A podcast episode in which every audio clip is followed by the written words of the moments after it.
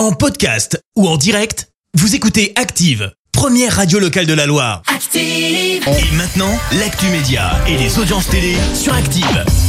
Et on retrouve tout de suite Clémence Dubois-Texero. On jette un œil aux audiences et c'est TF1 qui est arrivé en tête hier soir. Avec le film Mais où est donc passée la 7 compagnie qui a rassemblé près de 4 millions et demi de personnes, ça représente 23% de part d'audience.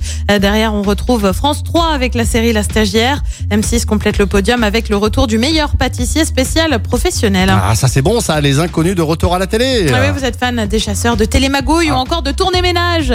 Eh bien, vous allez être servi près de 30 ans après les trois frères. Euh, Didier Bourdon, Bernard Campan et Pascal Légitimus vont se retrouver euh, pour une émission. Les inconnus se reforment au programme les sketchs cultes, mais revisités par des personnalités. Les trois humoristes vont également se retrouver dans un film tourné par Riyad Satouf. Et puis lui était connu pour avoir, joué dans le Cosby Show entre 84 et 92.